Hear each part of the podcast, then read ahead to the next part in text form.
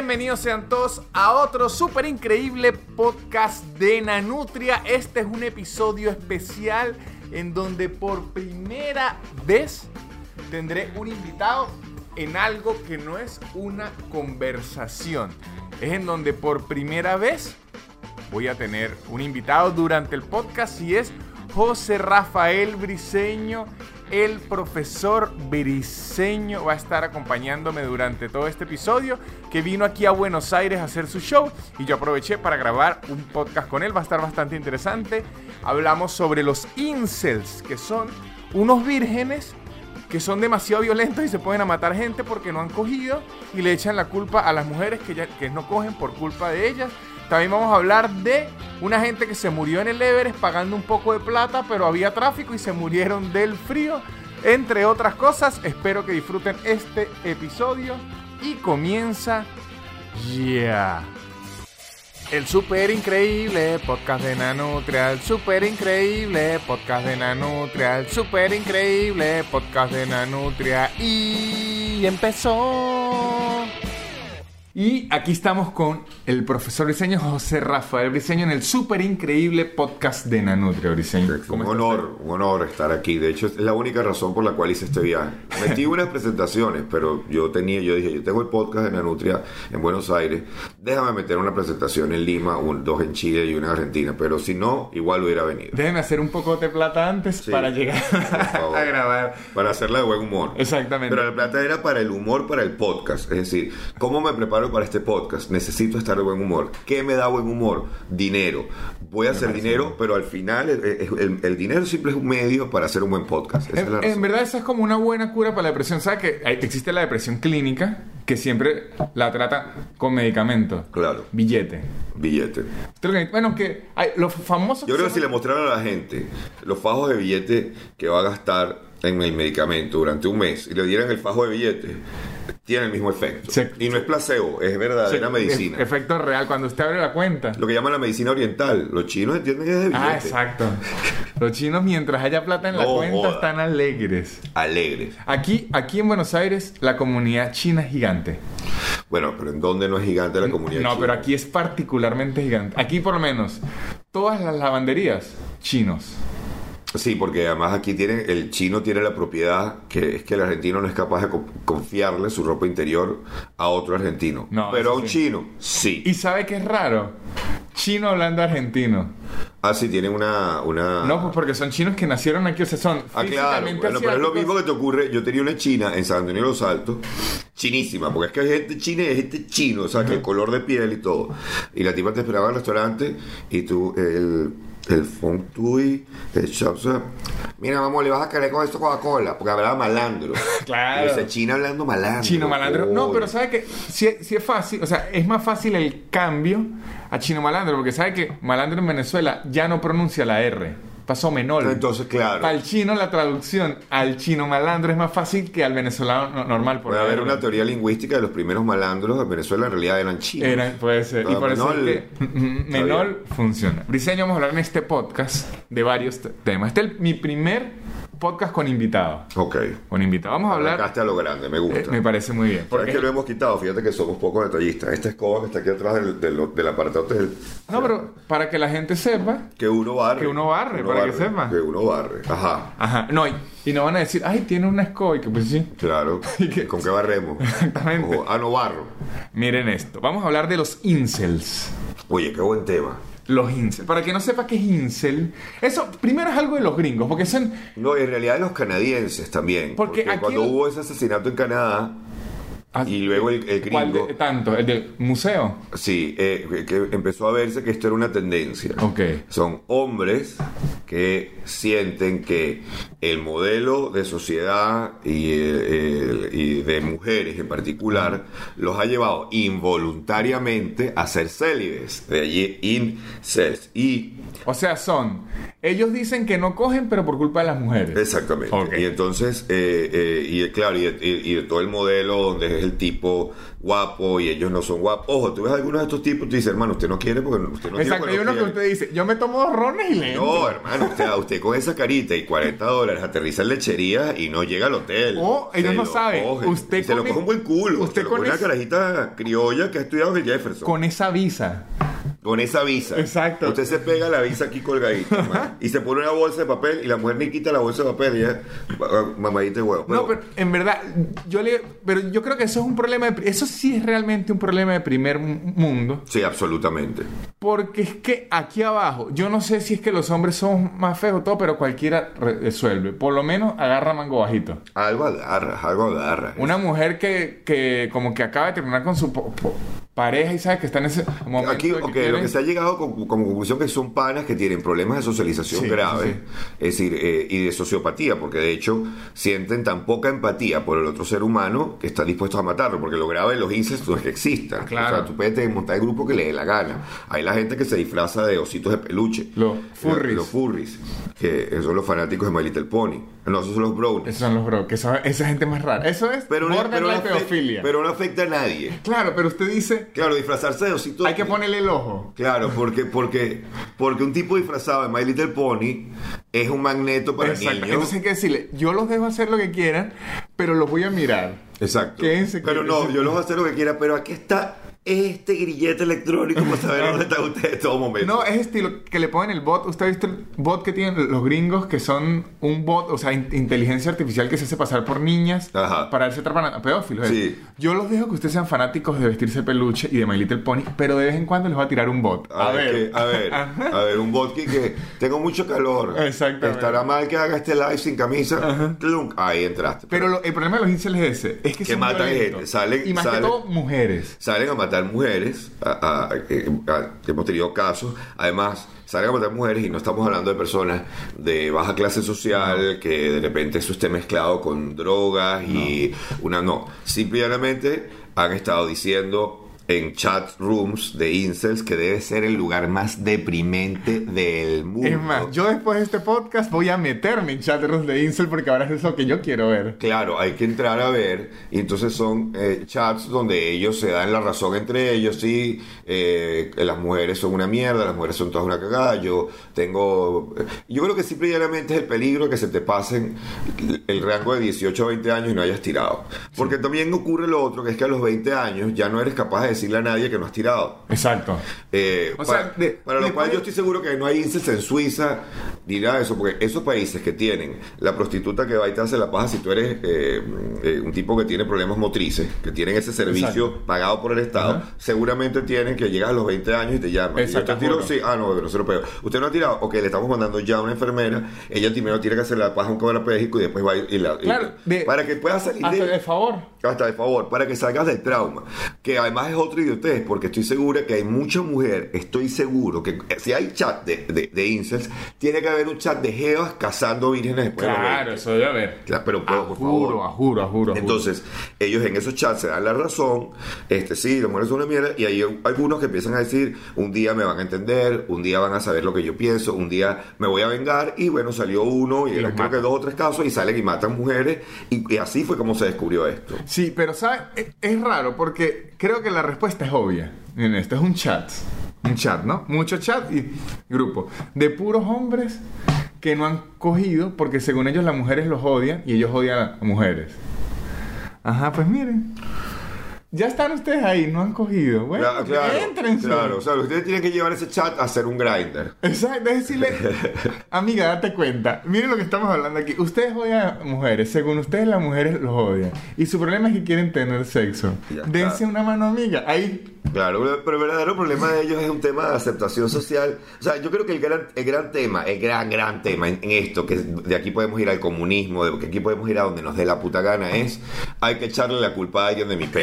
Exactamente. O sea, eh, pero, pero, pero ya a uno le parecía rebuscado la gente que le echa la, culpa a Colón o al Imperio Español. O sea, cuando uno ve a López Obrador, uno dice, amigo, eh, eh, eh, ya pasó. Yo por lo menos lle- llegué a ver Pero, pero llegar a echarle la culpa a las mujeres de que tú no has tirado. por ellas. No, no, no, no. Usted tiene un trabajito que hacer porque. Exacto. mire, Chucky. Estoy yo Chucky. Chucky tiene novia. Chucky consiguió novia. Todo el mundo sabe por conseguir novia. Déjeme decirle algo. Mire, yo. Yo tenía. Miren ahorita que no soy. Brad Pitt ni siquiera. Y esto ya es mejorado. Esto es el mejorado. Exacto, esto ya es- esta es la versión la buena. Esta es la versión. Yo tenía pelo larguísimo. Verga. Era más flaco. No me había hecho la ortodoncia. Hablabas de Harry Potter. Ni siquiera de Señor Harry los Potter. Anillos, Era de World of Warcraft. World of Warcraft. Ajá. O sea, ajá, y en ese periodo tiraste. Y mire, de la forma... Les Pero voy a... ¿dónde? En San Cristóbal. Sí, Ahí, no. ahí hay un atenuante. No, le voy a explicar No. cuál fue la forma y se puede lograr de todo. ¿De qué forma logré yo hacer lo mío? Yo era muy bueno en matemáticas en la universidad. Unas muchachas, ni siquiera fue porque yo le dije, bueno, yo le explico y hacemos algo. No, no, porque yo era in- incapaz de hacer eso, verdad. Hasta me yo podía hablar con las mujeres sin problema. Ah, eras gago, más Pero- gago. Ay, tartamudo, a mí se me Más, olvida. más tartamudo. A, a- a mí se me olvida que soy tartamudo. A la gente no, y se burla, son malditos, pero a mí se me olvida. Entonces, yo ni siquiera que se lo ofrecí nada porque para mí hablarle con una mujer, ese tema era complicadísimo. Yo le podía hablar de cualquier cosa. Ok. Le expliqué, la muchacha salió bien el examen y dijo, ¿sabe qué? Me lo cojo. Así. Sí, Y ya está. eso fue todo. Dijo, Ande, a- "¿Sabe a- agarre su, suelten el chat y agarre su baldor. Exactamente, mire, yo a punta de derivadas lo logré, muchachos. Claro, pero aquí, aquí para mí lo fuerte es que problema de primer mundo, porque cuando tú ves estos muchachos, son muchachos que inclusive económicamente están bien, están Claro. en una universidad privada. Porque tienen para comprar un arma para ir a matar gente. Tiene para comprar, claro, pero ojo, el, que tiene para comprar un arma en Estados, este, en Estados Unidos te compras una caja de condones y tienes un cupón de 50% por una horrible. K-47. Pero, pero el, el, eh, tú los ves, eh, y yo recuerdo uno que estaba sentado en su carro de él, está en una universidad privada y tal, y también es falta de abuela. Sí. Una abuela pega cuatro cachetadas y te dice, vaya y coja. Exacto. Deje la huevonada Bueno, y vaya y coja. Mi abuela me dio este consejo, que no sé si es el mejor consejo, pero el consejo de, de mi abuela, mi abuela de Trujillo. Me dijo, hijo, la cuchara está ahí para que usted se la coma. Y no me dijo más. Ni siquiera me explicó Qué bonito. a qué se refería. Qué bonito, eh, además, el, el- ¿Cómo se llama? El. Término, el- no, el hecho que sea tu abuela, porque la abuela tiene una. Yo, yo soy de una teoría de que eh, hay una. Hay una, fa- una falencia, una carencia de abuelas. Es decir, todas estas cosas. o sea, hay una cantidad de terapias hoy en día y de coaching. ¿Quién era el coach de Uro de Chamo? La abuela. La abuela. Porque la abuela y el abuelo tienen una propiedad, una virtud, que es que no, no tienen responsabilidad directa. Es, es como un... Ella no tiene que lidiar. Es ella un no- papá más irresponsable más porque ya no es irresponsable. de él. Es un papá más irresponsable porque él no tiene que lidiar De, de hecho, con directamente con el problema. Es decir, él te dice a ti, eh, o le dice a la niña, vaya y se pone una falda más corta porque no se la están cogiendo, porque nadie ve esas piernotas que usted tiene. Ajá. Póngase su falda corta y olvídese de eso. Y, y se olvida. Claro. Y a la semana está la hija aquí que. "Ah, Mamá, tú le dijiste a la niña que sí, pero es que se la están cogiendo. Bueno, pero cero peo. Exacto. Cero peo. Mire, eh, y se metí el live aquí para que la gente sepa que el próximo podcast de Nanutria es conmigo como invitado y yo también voy a grabar un podcast probablemente para nada más para los de Patreon. Pero ya lo saben, aquí estamos, aquí pueden disfrutar de esto. No lo voy a dejar colgado. Esto no va a quedar colgado, pues ustedes tienen que entrar en el podcast de Nanutria. y estamos hablando de los incels. Incels, célibes involuntarios. Yo creo que, claro, porque los abuelos, con razones casi siempre, cuando el mi abuelo me trataba increíblemente bien a mí, yo era como el favorito de mi abuelo, porque era el que vivía en San Cristóbal con él y además era el más blanquito. Claro. Y los abuelos saben que tiene ese Sí, detalle. sí, sí. Los abuelos siempre tienen ese detalle con la raza. Pero mi abuelo me, era increíblemente amoroso conmigo. Mi papá decía que era rarísimo porque mi abuelo con ellos era muy rudo. Mi papá con mis hijas, eh, con Bernarda era de una cuchitura y con su primer nieto, con Gugi. Y a usted durísimo. Pero se volvía, ¿qué? A mí me dejó, a mí me dejó una vez inconsciente porque eh, hice, dije, eh, no, días de la semana, no me los aprendía, pero ¿quién se los va a aprender con un carajo? ¡Otra vez! Pero hice- yo también- lunes, miércoles, ¡pah! Esos son los días, de la- me provocaba a mí todavía. Claro, la rabia era con él que había parido un tarado. Lo que no había- yo no soy tarado, lo que soy es nervioso. Si lo soy, soy una persona, aunque la gente lo cree, soy sumamente nervioso. O sea, yo soy de que, ahorita me pasó en Chile, estábamos en un centro comercial y yo veo que en el centro comercial, es que ya la civilización para uno esto es muy arrecho. Si tú dejas tu identificación, te dan un cargador de batería para que andes con tu celular Ajá, cargándose. Y yo, que mi amor, tú que eres bien salida, como si le estuviera diciendo que se metiera en una bodega por detrás. Tú ahí le dices, a ver, ¿cómo es ese tema? Pero yo llegar aquí que, como si yo tengo derecho a una batería, yo no sé hacer eso. O sea, yo puedo parar en el escenario, pero yo llegar a la taquilla aquí que, ¿será que me pueden cambiar para esta noche? Cambiar este, o sea, yo de verdad tengo un problema. Y, y- y- y mi papá eh, me ponía muy nervioso, pero tú los ves que el abuelo tiene esa posibilidad. Esto es falta de abuelo. Un incel que tenga un abuelo, un abuelo, una nana. Pues yo Ajá. no tuve abuelos, pero mi nana era aquí que, ¿cuándo vas a traer niños para esta casa? Que sea a los 24 años. A los Y yo- ocho. Y yo, Quique, A los ocho y yo, años. Quique, cuando, cuando me case. ¿Y quién te dijo que para eso hay que casarse? Y yo, ah, muy bien. Claro, pero esta es una mujer que tuvo no sé cuántos hijos a lo largo de su vida. Y les ponía nuestros nombres y los recombinaba y luego empezó a inventar Jefferson y tal, pero eh, ahí había un José Rafael, había una Mercedes, y, o sea, para ya no confundirse, porque dicen, cuido, cuido tanto a estos niños que cuando llega a la casa, que, a mis hijos. que sea el mismo. Claro, como, como el tipo que monta cacho y, y tiene la casa paralela y le pone los mismos nombres a los hijos. Y, ojo, yo he visto que les pone el mismo apodo a las novias. Ah, para, Para que no equivocarse el mensaje. Que si le dice mi estrellita. Esto Yo- mi estrellita es la vida real de un amigo mío que nunca voy a decir qui- quién es.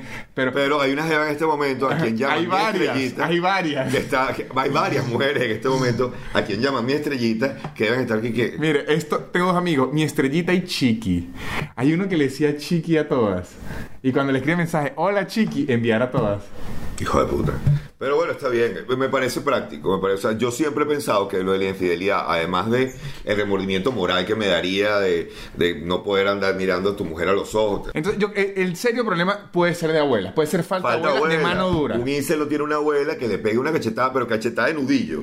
No de así, sino de- O- no, en San Cristóbal aplica. Lo más duro no era ni correa ni cacheta, un buen pellizco. Claro. Pellizco aquí, de la costilla. O a veces simplemente decir, o sea, toche. Y, También. ese, y ese, eh, eso le cortaba a uno todo. Uno decía, sí, tengo que hacer algo al respecto. Es que esto". no, inclusive, porque hay que partir. Los incel, esta gente que no tiene sexo y le echa la culpa, hombres, y le echa la culpa a las mujeres, que es porque no los quieren, no los aman primero. Primero puede ser porque estén apuntando muy arriba. Eso puede ser. O sea, si yo quiero puro Scarlett Johansson, pues no, amigo, pero, no se me va a dar. pero eso también viene del problema de eh, el- la adicción al porno. ¿Sí? Que te deja una Ah, bueno, visión un- equivocada del mundo. Un incel tiene que ser adicto al porno. Claro, porque te deja la visión primero de que las jevas son todas así. Ajá. Para comenzar. Segundo, te deja la- la- la visión equivocada de que todas acaban y acaban de una manera sumamente clara. Y, y da también la visión de que uno puede hacer unas cosas que el cuerpo no da. que el cuerpo no da. Y, la- y- y te, da- te hace la visión de que todas acaban de una ma- manera. O sea, que tú crees que no, uno va a tener que aprender a leer caras, gemidos, porque eso no es que. ah. Y eh, lo más grave, que es que tú llegas entonces a cualquier. Si tú te pegas tres horas de porno, todos los días, una hora, hora y media, no estoy hablando por experiencia propia, llegas a cualquier lugar y ya estás imaginando la escena Claro, con una sí, jeva sí. y la jeva lo que está pensando es: esos zapatos, ese chamo están sucios. Entonces, eh, eh, vas con una visión equivocada del mundo y eh, eh, se apodera de tu vida. En este caso, eh, diría tu huevo, pero en el caso de ellos es: siempre que la culpa sea de otro, usted está jodido. Claro, claro. A, a menos, o sea, a menos que sea un, un caso muy particular, pero si en general usted le quiere echar la culpa de sus problemas a otra persona, ya usted es un demente. Así está un paso de terraplanista. Sí. Los incels deben estar muy cerca de terraplanista, si no es que ya son. Si no es que ya son. Y claro, y hay que entender, inclusive, eh, e inclusive si usted es terraplanista, se busca una muchacha que sea terraplanista también, y, Y- por el puro hecho de que la Claro. muchacha sepa que usted no la va a juzgar, algo pasa. Claro, y estás acabando y dices, el, el mundo está rodeado por un muro de hielo que sostiene un gran disco. ¡Ay! Y son felices los dos. Es que, ¿sabe qué? Yo creo, yo creo que esto, esto es verdad lo que voy a decir. Yo creo que el sexo está sobrevalorado. Sí, eh, o- o- o- y, y- demasiado tergiversado, es decir, que tiene que ver con demasiado, porque además, cuando finalmente lo tienes, este, si además eres un, un incel, es decir, un tipo que se hace paja todos los días, no lo vas a tripear. Claro. Porque además ocurre este otro fenómeno que está pasando y, y- y- y ha ocurrido. Hay un podcast, lo pueden buscar, se llama El Efecto Mariposa. Ok. Y es una serie, es una serie de documentales en podcast sobre las consecuencias del porno gratis. Estos tipos estudian al canadiense Ah, que montó la empresa. Usted me lo mostró. eh, eh, mo- montó la empresa eh, que, de tecnología, consiguió Ajá. un préstamo por una empresa de tecnología y lo que hizo fue comprar eh, eh, XNX, Pornhub, YouPorn. Por eso es que siempre aparecen los mismos videos en todo, Sí. porque él es dueño de todo eso. Eh, bueno, además de hablarte, te hablan de que hay un tipo, hay una mujer que te explica que la tasa de hombres por menos de 40 años con disfunción eréctil ha aumentado Por la porno. directamente proporcional a la aparición del porno gratis. Y es que son tipos que, si, si no es con una porno, no se estimulan. No lo logran levantar. Entonces, eh, conseguir la jeva que quiera ver porno contigo, eso es muy difícil. Eso no es tan fácil. Ojo, si la consigue y le gusta el mismo porno que usted, Cásese. Pero yo no, yo no, no quisiera, o sea, a mí nunca me da morbo como ponerme a ver porno. Es como que usted y yo antes, para grabar este podcast, nos pongamos a ver otro podcast. No, porque si tú pones a ver otro podcast, de repente tú quieres agarrar ritmo, o tú quieres agarrar, o sea, a mí me pasa que de repente puedo escuchar a Buena Fuente en el carro para agarrar esa, ese sentido de, de tal, pero para excitarte, eh, eh, lo que te tiene que excitar es la persona que tienes enfrente. O sea, Exacto. eh, además que siempre va a ser un fopá, o sea, siempre va a ser una, una bajada. De, Claro. de lo que hace una profesional. un profesional, Eh, un exactamente. profesional que se levanta, se baja, se le que hace unos temas, el otro. Y además ellos tienen pausas que uno no tiene. O sea, pausa, otro No, Viagra. y, y ellos vienen con que si, lo que, para que sepan, los actores de porno a veces agarran ají, chile, picante y se lo ponen en el ano, o en el ano, en la, ¿cómo se llama? Lo que está dentro de- del ano, la, En el recto, no, lo, lo que lo estimula, se me olvidó, la, la próstata. en la próstata. O sea, para irritarla así, como para que se alborote. y no, hermano. De hecho, es un chile en el culo. usa ni siquiera chile, tabasco. Es hasta la marca, le hacen la publicidad. Tabasco lo hacen y... ¿Quieres irritarte eh, la próstata para tener una buena erección? Y déjeme decirle, usted solo puede hacer eso en el sexo con una pareja fija. Usted no le va a decir a una muchacha la primera noche y que ya me agarra un poquito de tabasco. No, no, eso- no, ella lo ve raro. Es- Además que, eh, no, no, no, no, no, no, no entremos allí. Muy Es- bien, entonces lo- los INSES eh, no los hemos tenido en, el- en, en Latinoamérica. O- a lo mejor sí hayan, pero no es un problema. Porque es que aquí en Latinoamérica hay muchas más razones para salir a matar gente que que usted no haya cogido. Por menos, Claro. si, si usted llega y agarra en la calle y que te va a matar porque no he cogido, y le enseño para que vea lo que es un Y problema. además, ¿verdad? si te agarran y te meten preso y tú llegas a una cárcel Ah. latinoamericana y dices que mataste porque no has cogido, te dicen, no te preocupes, ya estamos resolviendo eso y te echan una buena En cogida. una semana, ese tipo en vez Y de ir- tipo ya está cogiendo. Yo, está- yo era incel y entré a prisión y me cogía el que llegó de tercero después de mí, porque claro, los que vinieron antes de mí me cogieron a mí. De, de hecho, yo el problema de los incel, mire, si aquí hay un- algún incel que nos está escuchando y, y está odiando al mundo y todo eso, haga lo Lo puede hacer inclusive, abra Tinder y se coloca en la bio. Soy virgen y me da mucho miedo hablar con las mujeres y quisiera tener mi primera experiencia. Pero Alguien Deberías va a hacer el experimento. Alguien va a salir. Deberías abrir el Sí, perfil y al final del programa poner qué pasó con ese perfil. lo voy a hacer. O sea, alguien que, que- que diga en Tinder, eh, llegar a los 20 virgen y a ver qué pasa. Pero, ¿sabe qué? Lo voy a hacer con otra foto porque aquí muchos venezolanos en Buenos Aires y me agarran la trampa. Ponga la foto de Chucho, no, tampoco. No, pero, voy a agarrar sí otra foto. Voy a agarrar otra foto y lo voy a hacer para que vea que sale alguien. Porque es que si usted, está- si usted es una muchacha, No, agarra la foto, hazlo así. Agarra la foto de alguno de los incels canadienses, Ah, gringos que nadie pongo. conoce. Exacto. Y la pones allí. y la pongo. Y la pones allí. Por- Para que vea ese tipo, entienda, donde esté en cárcel, en la prisión, que, que, se- que escucha mucho este podcast en las prisiones americanas. Es el más oído en las prisiones de Canadá. y entonces que él vea, viste, lo que te faltó fue iniciativa. Porque yo estoy seguro que usted es una muchacha, está aburrida un, un sábado. Sábado. No le importa mucho eso del sexo, está como aburrida y ve y se le parece a un primo. Y sa- sabe que yo voy a ayudarlo. No, y además saliste de un novio que ya te cansaste.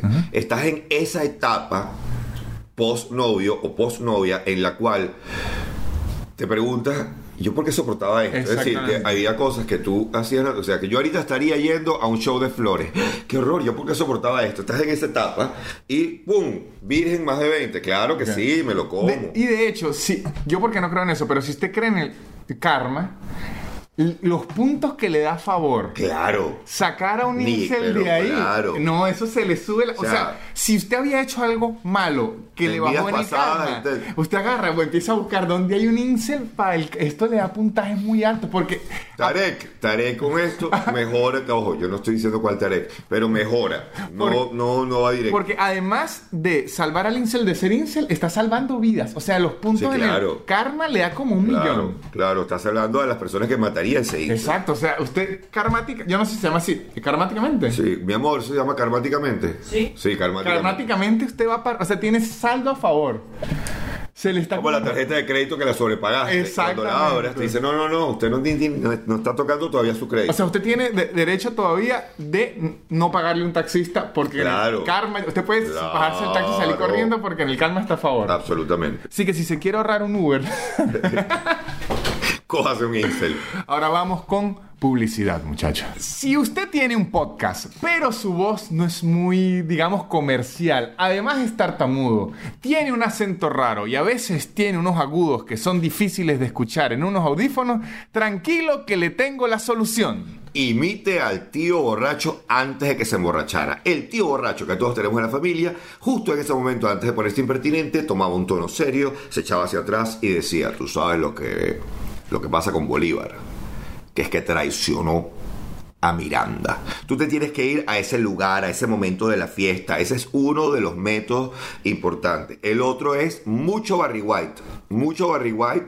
Y eso todo lo consiguen en Tischler, en mi eh, curso de oratoria. Usted se pone eh, Barry White y entonces usted se, se tiene grabadito en algún lugar ese bajo de... y entonces ese bajo lo va, usted puede estar aquí que... que yo sé qué hacer. Te pones tu audífono. Honey. I love you, babe. You'll never find. Y eso te va a llevar aquí, aquí. Deje de estar hablando aquí. Hable aquí, hijo de puta.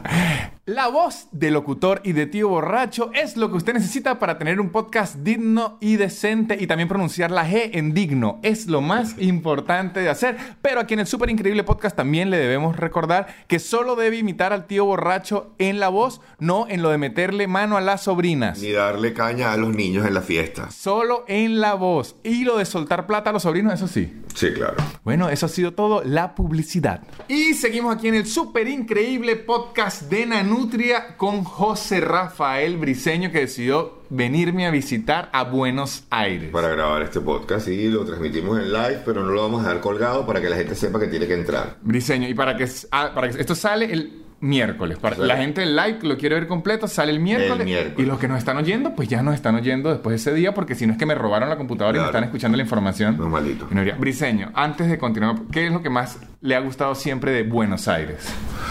Buenos Aires es la vida nocturna, pan. O sea, ir, recorrer en autobús kilómetros y seguir viendo gente en la calle. Yo viví tres años en Nueva York y eso me dejó una, una mala referencia de lo que debe ser una ciudad. Claro, Nueva York, además el metro está 24 horas. A mí cuando me dicen aquí que, que cerramos el metro por feriado, ayer lo cerraron por feriado, antes yo que ¡eh! Pero, aquí cierran el metro, pero los, colectivos no. Y, eh, y, eso, eso es lo Es decir, para mí la diferencia entre una ciudad y un pueblo es la vida nocturna. No me importa si, si, si la ciudad tiene 60.000 habitantes, pero en todas las calles hay movimiento, gente hablando. En Nueva York había una venta de colchones 24 horas. No, pero yo, yo creo, o sea... Eso para mí me fue un ejemplo de, ajá, eso es la vida. O sea, que alguien se levante a las 2 de la mañana y diga, voy a bajar a comprarme un chocolate. O voy a, voy a, ir a un café a sentarme a escribir. Y va a haber gente cruzando de un lado al otro. Eso es lo que para mí es fascinante de Buenos Aires. La vida nocturna, el hecho de que haya movimiento a todas horas, me parece impresionante. Pero yo aquí creo que se les va la mano por lo menos, eh, es difícil acostumbrarse, el argentino, es difícil acostumbrarse al venezolano, el argentino cena a las 10 de la noche. Yo casi siempre que llego a un show o algo así me preguntan, ¿y qué va a cenar? Digo, no, yo cené en la casa. de paso, si eres en Cristóbal, yo siete y media, ocho, yo estoy ya cenando. Aquí sabe a qué hora es el predespacho a las 12. Yo aquí he empezado un show a la una y media de la mañana. Una vez, una vez me presenté a las cuatro y media y me fue horrible. Pero sabroso. No, me fue, y me preguntaron, que, ¿pero por qué le fue tan mal? Yo le dije, pues porque son las cuatro y media de la mañana.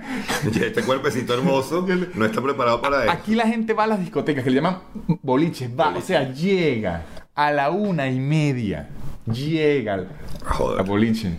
Y yo digo, ok, me encanta la vida nocturna, pero yo que si yo salgo a las 7 trabajo y voy a llegar a una discoteca a la una y media, ¿qué coño hago en esas horas? Claro. Yo creo que dormir. Es muy jodido, es muy jodido. Pero ah, por, otro lado, eh, para mí eso es importante porque a mí no me importa tanto el boliche, o sea, sino me encanta ver gente sentada hablando. Ok. O sea, que a la una de la mañana ella gente sentada hablando, eh, me da una envidia, porque no hay nada más sabroso que hablar. Y además como el, argentino muy parecido al venezolano, como decía Pinti en un show que vi anoche, que en una mesa resuelve el conflicto del Medio Oriente, el peo venezolano, tal. Nunca el propio, nunca el propio, que es lo, divertido del venezolano que eh, te critica tu tu trabajo. Es decir, usted, usted es ingeniero informático. ¿Sabes que usted hay una vaina que ustedes nunca han hecho bien? Exacto. Tal cosa, tal cosa. Y, y están hablando de, de ingeniero que está haciendo algo enfrente. Ese tipo está Ellos son cagando. expertos en todo, en Pero todo. tú le preguntas sobre su trabajo. Le dices, coño, tú que eres contador, yo necesito un tipo que me, que me covalide la cuenta en dólares. Coño, yo te voy a dar el teléfono un pana, Sí, pero yo no lo sé hacer. Ajá. Digo, o sea, tú sabes hacer los trabajos de todo el mundo, pero el tuyo lo admiten y lo admiten. Sí, y sí. no, yo te voy a el teléfono a un tipo que hace esa vaina, porque para eso hay que buscar un tipo que sabe. No, pe- pero aquí de verdad, aquí, aquí la gente habla tal, le gusta mucho el boliche y hay tiendas abiertas 24 horas que es rarísimo. Yo no sé si es por cultura, por lo menos aquí hay librerías 24 horas. Claro. Que yo nunca estaba a las 3 de la mañana buscando. un Hay que libro. buscar una cita. Eso debe venir de la época de que tú estás leyendo un libro y citaban como ocurre en Ana Karenina. Y uno se sigue leyendo y che, ahora tiene que buscar a Ana Karenina y no lo tengo. Vamos a buscar a libro, o yo creo que es eh, dándole la oportunidad que usted pueda conquistar a alguien y meter labia a las 3 de la mañana. No, yo creo que es eh, el mismo sistema de el- la, com- la telecompra.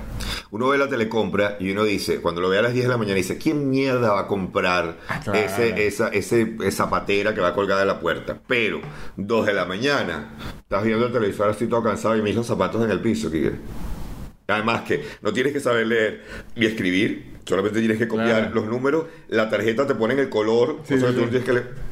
Y lo compras. sea Igual, que en verdad está a las 2 de la mañana uno ve que sí, Mafalda, 50 años de Mafalda, una vaina de este tamaño que no te va a caer ni en la maleta. Y uno que, que, claro que sí, Mafalda hasta ahora me va a comprar esto. O un libro de motos, el gran libro de las motos. Y uno, ese es un libro que tú compras Rascado. como te- rascado. Que, que, "Che, no, esto le va a ver. Eso, eso- esos libros que son que si la Rolling Stones, todas las fotos. Y es una vaina que pesa, pesan 3 y 4 kilos. Va a servir no para la mesa del café, va a servir de mesa de café. O sea, ese libro hay que ponerle unas patas. Ajá. Y eso lo compras 4 de la mañana. Ahí Claro. tiene sentido, ahí tiene sentido. Mire, esto que lo quería hablar en el podcast y para no hablarlo solo, porque esto es mejor discutirlo, una noticia que leí que me dejó loco. Me dejó loca y pirotécnica. Ese es mi- el eslogan de este show. Loca y pirotécnica es. En el Everest, hace una semana, el Everest, la montaña está más alta del mundo, 9000 metros y demás. El Everest tiene desde hace años, hace como 20 años, unas subidas al Everest que es a plata. Usted no tiene que tener ni condición física ni nada, sino usted le paga a unos alpinistas profesionales que lo carguen. para que lo, no lo cargan de por sí, por, no, porque en el Everest a partir de cierta altura, Ya. usted solo puede cargar con usted mismo. Pero ellos le llevan las cosas, lo llevan por el camino que es. Es como Venezuela después de cierta fecha. Como después del Exactamente. 2014, ya usted No, pues, ahí puede cargarse usted Si solo. usted quiere cargar con su abuela, tiene que irse para afuera y mandarle los dólares. Pero en el Everest venezolano no puede. Así, exactamente, el Everest. Entonces, usted paga, de paso son 20 mil dólares, 30 mil dólares, 50 mil dólares para, Hay que idiotas lo, para todo. para que lo suban al Everest. ¿Y qué pasó este año? Fue tanta la demanda, tanta gente, que en el Everest, es- ustedes no crean que es una montaña que usted lo sube por donde le da la gana. Eso no es así.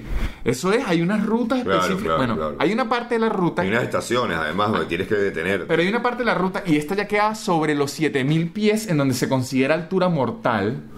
¿No? Ok. O 7000 metros, perdón, los 7000 me- metros que es altura mortal, donde había una gruta que solo se puede pasar de uno en uno.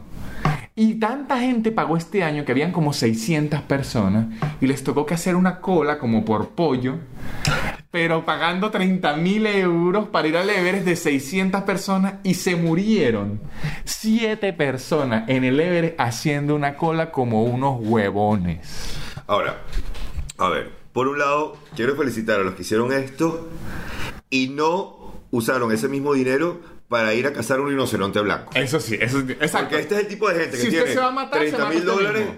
Para, para gastar en, eh, en una foto de Instagram o en un trofeo. Sí, sí, sí. O en un cuento, porque al Ajá. final yo creo que es echar el cuento. Yo Sí, soy sí. el Everest. Fíjate, el valor del dinero. ¿Tú crees que yo tuve que trotar? ¿Tú crees que yo tuve que subir una mierda? Me cargó un, un- un indio de esos hasta Sherpa, un punto y después un un Sherpa. Y después caminé. Y el cu- cuento del Sherpa es al revés. Le dice, no, yo este año no trabajo. O sea, que vino un gringo huevón, me pagó 50 mil euros porque le cargaron la maleta y el pupú. Y se fue. Eh, De paso hasta se murió.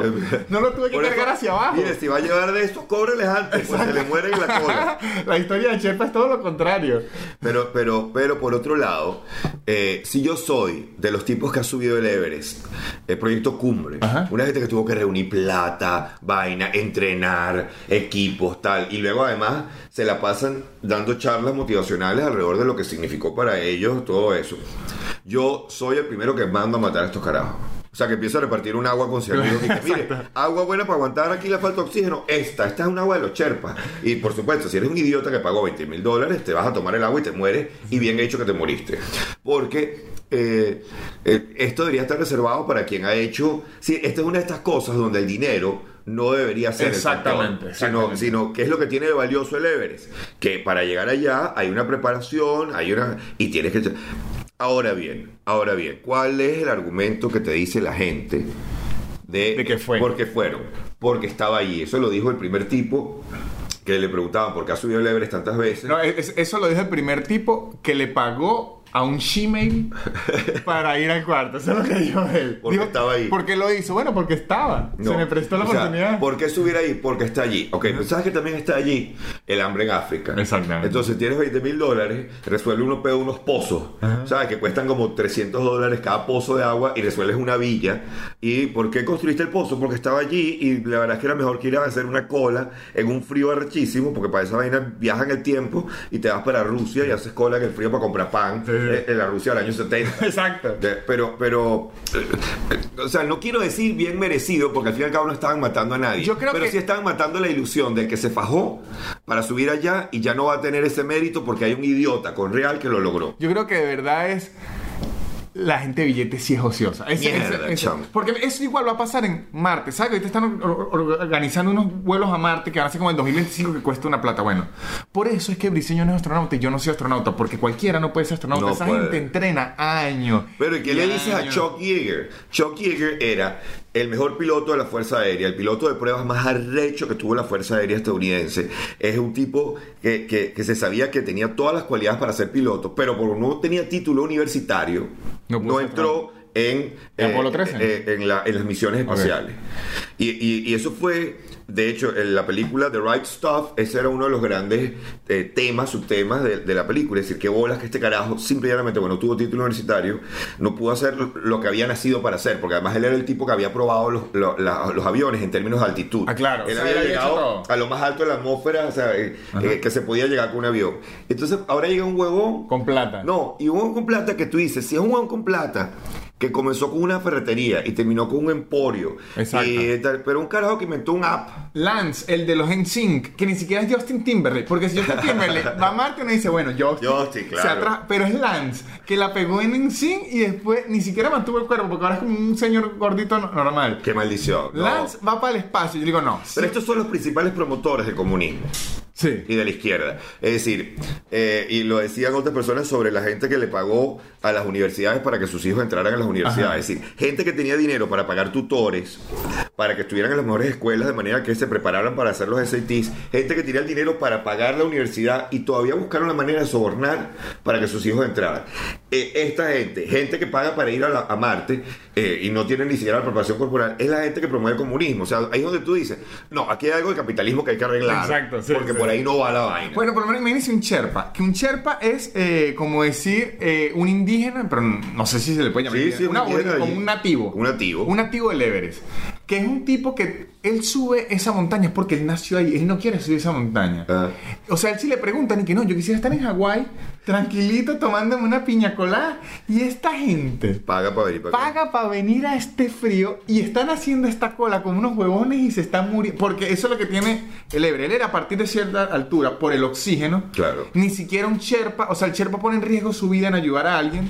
De, de hecho, por eso es que en el Everest, eh, si alguna vez alguien tiene 30 mil dólares y lo sube, van a ver que a partir de cierta altura los cadáveres quedan ahí. Sí. Y usted los puede ver, va subiendo y los de hecho cadáveres. hubo un defrost, es decir, hubo una bajada, una subida de temperatura por el calentamiento global en una parte del Everest y, y, queda- y quedaron expuestos cadáveres que Claro. tenían te- tres décadas. O sea, de repente había un cementerio y nadie se había dado cuenta. Porque eso usted no lo puede ba- bajar porque se puede morir usted No, po- no, no. por, ayudarlo. Entonces está el Sherpa, tranquilo, viendo cómo usted se está muriendo. Bueno, el Chile termina de cobrar. Ah, El Sherpa apenas lo empieza a ver débil y dice, no, vamos a pasar la segunda parte aquí en el Sí, punto, por favor.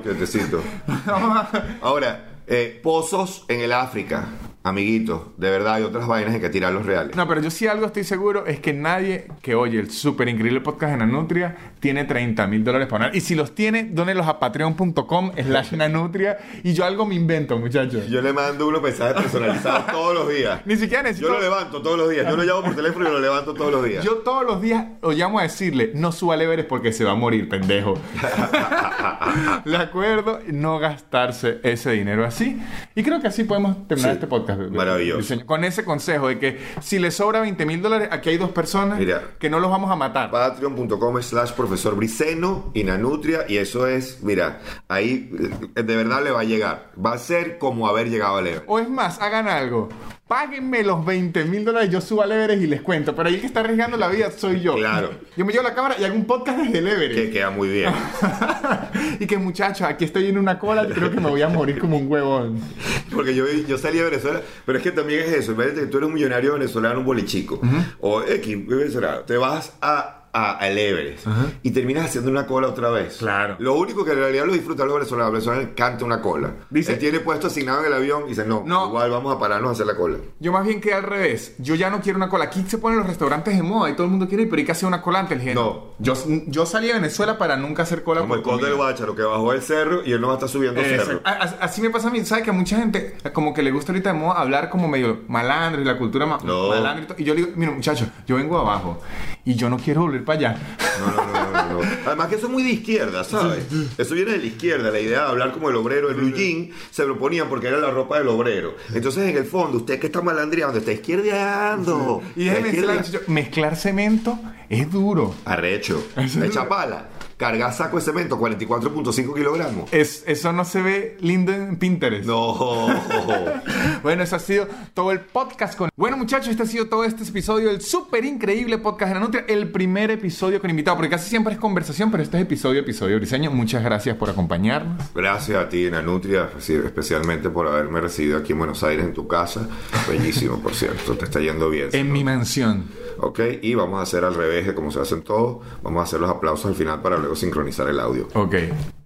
Y esto ha sido todo por este episodio del súper increíble podcast de Nanutria. Muchas gracias al profesor Briseño por haberme acompañado y haber hablado un poco en este podcast de gente que no coge, de gente que sí coge, de cómo resolver el problema de coger, de gente que se muere en el Everest pagando un poco de plata y de por qué Justin Timberlake es y será el mejor en sync del universo hasta la eternidad. Esto ha sido todo en este súper increíble podcast episodio número 23. Recuerden que me pueden oír en Spotify, en Apple Podcast, en Google Podcast, en Anchor, en iBox y me pueden oír y ver en YouTube. El intro, para los que lo oyeron, había un problemita en el intro, como un problema de audio. Es que aguacate se me subió en las piernas y lo intenté controlar. Si quieren ver que de verdad grabo con aguacate ladillándome, pueden asomarse un poquito en YouTube. Para que se asomen es más nada el intro, no tienen que seguir viendo el episodio. Y si lo quieren volver a ver, pues muy bien, porque me dan más views. Recuerden también que me pueden ayudar en patreon.com slash nanutria. Estoy sacando un extra semanal. Este extra lo saqué. El de esta semana lo saqué sobre las series de televisión, qué me pasa con la serie de televisión, cuáles series recomiendo. También allá acepto sugerencias para que me pidan hacer un extra de lo que sea y allá les hago un extra sobre lo que quieren hablar. Recuerden que ya también les hago publicidades personalizadas a cada persona que pague los Patreones más premium y a los que paguen el Patreon más premium le doy un video mío llorando, agradeciéndome por darle su dinero. Este ha sido todo este episodio. No me queda nada más que decirles chao.